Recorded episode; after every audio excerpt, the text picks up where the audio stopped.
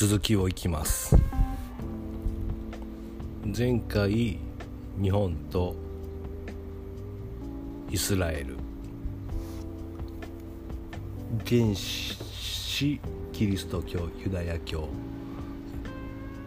の共通点などを話しました。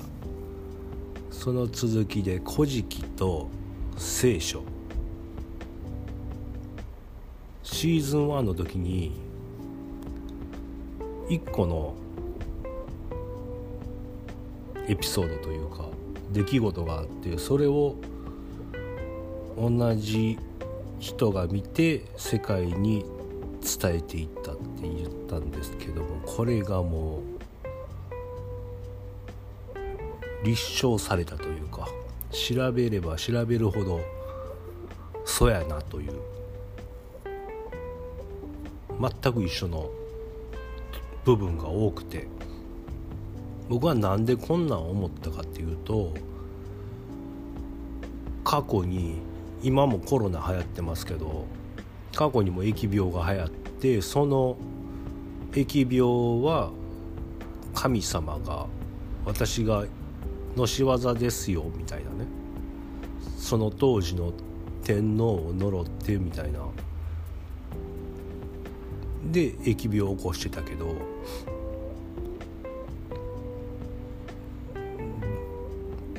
その当時の天皇と神様はつながってるはずやのに自分の子孫を呪うかなと果たしてや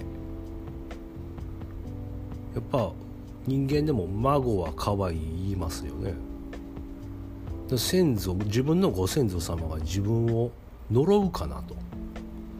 なんかおかしいなって思ったのがきっかけでそれを調べていくとなるほどっていう部分がありました。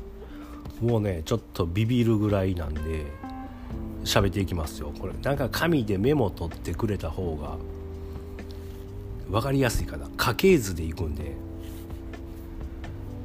きますよ。イスラエルの祖ヤコブ。で日本人の祖が天孫であるニニギアマテラスの孫です。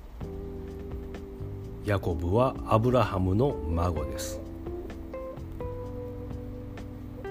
いきます。この人がニニギが地上に降りてきたのにはニニギが選ばれる前には本当はお父さんやったんやけどお父さん、まあ、子供ができたからって言って僕じゃなく子供に生かしましょうっていうのがニニギになりました。でそこにもお兄さんいたんやけどお兄さんの代わりなんです。2人とも。ヤコブはエサウの代わりに来ました。ニニギはオシホミミの代わりに来ました。そして結婚する奥さん地上に来てニニギが、えー、姉妹なんですけどヤコブはラケルとレア超美人な妹と醜いお姉さん。ニニギはこの花咲夜姫という綺麗な妹と岩永姫という醜い姉と結婚するんですけど醜い姉をいらんと言って返してしまうんですよね。山の神の娘さんなんですけどでこの醜いお姉さん岩のように長い寿命っていう意味を込めてお父さんはお嫁に出したんやけどそれを返したっていうことで寿命ができました。だからニニギも神様やから本当は死なないんやけど寿命ができました。ここからですね。でニニギヤコブそれぞれ美しい妹と結婚した子供がヨセフ。山幸彦です。でここ共通するのがお兄さんからいじめられてます山幸彦なら海幸彦から釣り針をなくしてしまったからお前探しに行けとかヨセフはお兄さんからいじめられてました。でヨセフはイスラエルユダヤの地からエジプトへ行くことになりました。山幸彦は地上から釣り針を探して海の神の国竜宮城みたいなとこですね。そこに行くことになりました。2人ともお兄さんからいじめられてました。いじめというかね責められてましたね。でこの2人が結婚するのがアセナテ。これはエジプト人です。エジプトに行ったからね。だから自分とは違う異人種異人種と結婚してます。山幸彦は豊玉姫。と結婚しています。これは海の神様の娘です。天津神でも国津神でもないです。もう一緒でしょう。違う世界の人種の人と結婚してます。末っ子のヨセフと山幸が。でこの2人からできた子供がエフライムウガヤフキアエズと言います。でこっから4人子供が4人ずつ生まれてます。エフライムにはシュデラフエゼルエルアデペリア。ウガヤフキアエズはイツセイナヒミケヌチンム。っていうのができてるんですけどお兄ちゃん長男は共に戦死です。で次男は早く死んでいます。稲日日本の方にしたら常世の国へ行って行方不明。三男も早く死んでます。ミケヌは海へ行って行方不明。で長男と四男は一緒に戦いに行ったんですね。これ神武統制の時なんですけど。でお兄ちゃんは途中で戦死すると。で4番目の子供ペリアと神武がそれぞれ王家を開いていくんです。そこからが今の天皇陛下につながるしイエスキリストキリスト教の方やったらイエスにもつながっていきます。全く一緒でしょ。びっくりするぐらい。四男が王家になる。おじいちゃん山幸とかも一緒やし。であと聖書知ってる人なら天使と戦うヤコブ。ありますよね。そういうストーリーが。でそういうお祭りが愛媛の大山積神社にあるんです。神社であの相撲さんがあのエアーで相撲を取るんですよ。っていう一人相撲神事っていうのがあってそのお相撲を奉納するんですけどエアーなんで戦ってる相手が見えないんですよこれ天使と一緒ちゃうの？天使と戦っているところを見せてるんじゃないの？とか思ったり。一緒ですね全く。でヤコブ。ヤコブのお父さんはイサクなんですね。イサクの犠牲って言ってアブラハムはそのおじいちゃん。アブラハムは奥さんとずっと子供ができなかった。でも年いってからできた子供がイサク。だから大事に大事に育ててたんやけどアブラハムは神様に従順やったから神様があの息子を生贄にしろって言ったら本当にそれに従って息子を生贄に子孫になるんですよね。そこの子孫になった時にもう分かった。分かった。もういい。もう君のその信仰心はもう間違いないっていう。それで大丈夫やってやったのが森屋さんっていうとこなんですよ。それと全く同じ神事がどこや。あれ。前も話してた。気を落とすところ。諏訪大社。諏訪大社の神事にあるんです。全く一緒のことはちょっと待ったっていうような子供を寝かして犠牲にして刀で刺そうとしたところに鈴の音が鳴ってみたいな来るっていうその神事はもう今見れないんですけどその神事が一番のメインということです。諏訪大社では。でそれに付随して御柱祭御頭祭っていうのがあるのね。そのだから子供をそうやって犠牲にしてって神事を明治天皇明治以降はちょっとやめなさいと。あんま良くないっていうので鹿の頭に変わってそれが御頭祭という頭ね。柱じゃなく頭の方のあの神事に変わりました。でその諏訪大社のご神体は後ろにある山です。その山の名前が森屋さんです。うわゾクゾクしますね。もう一緒ですよ全く。他にもいろいろエピソードで言うと今は人物的に、まあ、日本とユダヤで比べると一緒やなと家系図も。その置かれてる状況シチュエーションも一緒やなっていうのが分かってきました。背景を次見るとジムとペリアが王家を築いていくでしょ？でその即位する前の3年間は共に飢饉がありました。でもっと他にはペリシテ人を破って国家を平定したダビデ。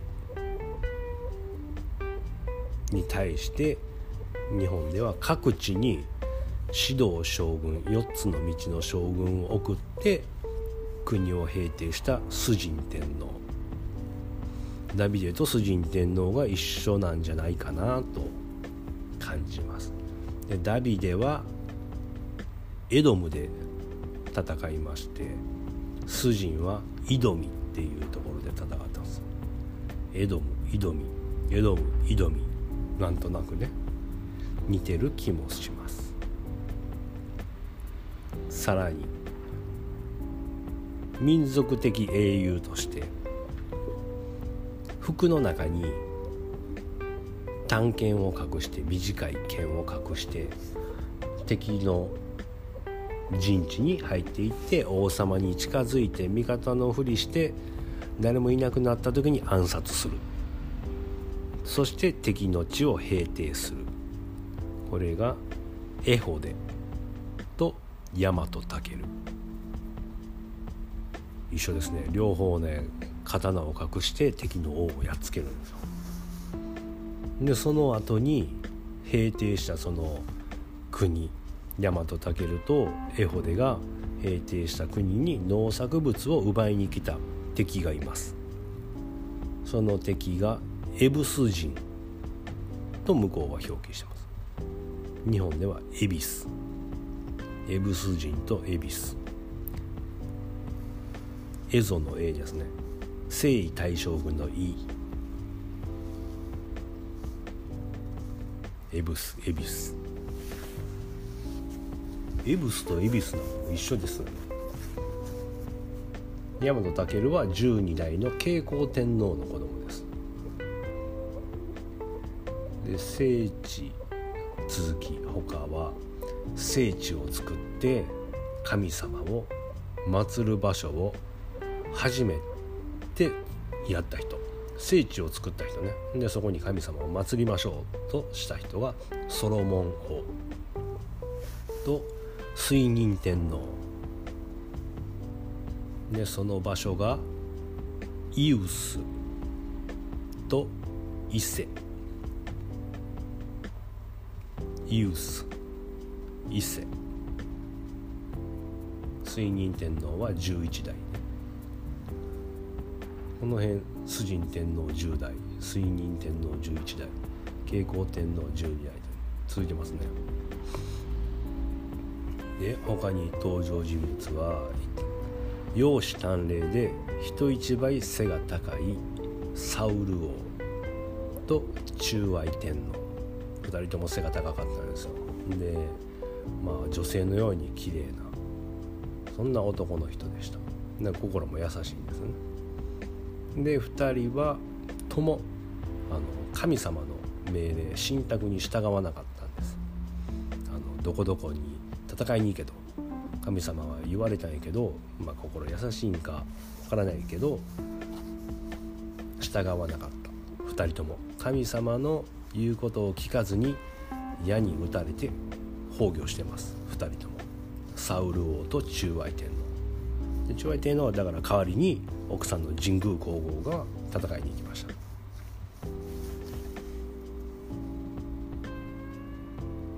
でその戦いに行った敵の名前がケモシュとクマソ。ケモシュ。クマソでその2人が埋葬された場所はもうこれはもう全く一緒です埋葬地はアナトテという場所とアナト。穴の門って書いてアナトっていうところに中愛天皇は埋葬されてます。これやばいでしょ。この「古事記」の時代が全く聖書と一緒。まだまだありますよ。まだまだ共通点があるんです。もうこれ一緒って言ってもおかしくないというかもう一緒ですよね。だからこのユダヤ教と日本の神道が一緒っていうのが隠してるんですよね。でももうそれも分かってきてるというか気づいている人はずっといるしでもそれを隠している人もいるし調べようとしてた人は命消されてるしそこを明らかにしたらちょっとうまくいかないんじゃないっていうのを守ってた人たちが、まあ、ヤタガラスとかが守ってたんやけどもうイスラエルの何大使館とかはもうスパイを送り込んでもう調べようと日本に来てます。で日本もその筋の人たちは知ってるから、うん、そこはちょっと暗黙でそこそこにしとこうぜみたいな感じで話が終わってないけどもうこれちょっと明らかになっていくと思うんですよね。だから失われたアークも隠してるけど隠してる場所ももうほぼほぼ分かってるんですよもう剣山じゃないです。みんなアメリカ軍とかは剣山やって思って発掘をね戦後したんですけど見つかりません、まあ、その奥までも発掘できてないんだけどね。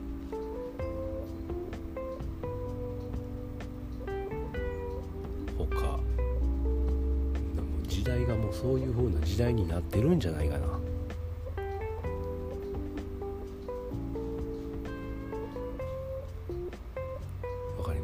その神道ね日本の神道とキリスト教でもその原始キリスト教から分かれていくのがイスラム教でしょじゃあ世界中宗教一つやんねっていう。でも世界は一つやんっていう風になったら困る人もいるんだよね。でもそれが一つやっていうことをちょっと気づいてほしいというかもう気づいたと思うんですけどなんかそれなんかなっていうのはね調べていくと結局結果は世界中宗教一つやんだから宗教戦争もやめたらいいしっていうかしてるのがおかしいしね。まあ、解釈の違いだけで多分なってるからね。イスラムとキリスト教なんてね。でまあ他他で言うとアラム語。イエス・キリストとかアラム語を喋ってたんですけどそのヘブライ語とかと同じ系統です。ヘブライ語はもう昔だけでアラム語は今でも喋っている人はいます。レバノンとかでは。の言葉で「や」「やうまと」「やうまと」っていう言葉があるんですがそれの意味が神の民族です。ヤマトは神の民族っていう意味。であとは共通点。ユダヤ人はエジプトからカナンにモーセの先導で行きましたね。東へ行きなさいっていうことで。神武天皇も東へ行きました。約束の地ですね。東。神武天皇も東へ行って大和の国に行きました。九州からいてもあの日本の端なんでねやっぱ真ん中行った方が収めやすいんで。神武は大和に統制モーセはエジプトからカナンへ東に行きました。でモーセは120歳で亡くなってます。神武天皇は127歳で亡くなってます。あと約束の地カナン。カナンの意味が足腹っていう意味ですね。足がいっぱい生えたような原っぱみたいな。足腹っていう意味です。で神武が目指した大和これ足原中津国で言います。全く一緒です。カナンと足原中津国。アマテラスとか神々がいる世界。高間ヶ原。してますね。そこからニニギが降りてきました。天から。アマテラスがいるとこは高間ヶ原。アブラハムね。ニニニニギじゃない、ニニギじゃない。ヤコブのおじいさん。言うたらまあヤコブが孫になるわけやけどがカナンへ行く前にいた場所。タガーマ州の波乱タガーマ州の波乱タガーマ波乱おおおめでとうございますいうぐらいねもうほぼほぼ一緒です。ということでもう言ってしまいましたがもう一緒ですわ。キリスト教も神道も。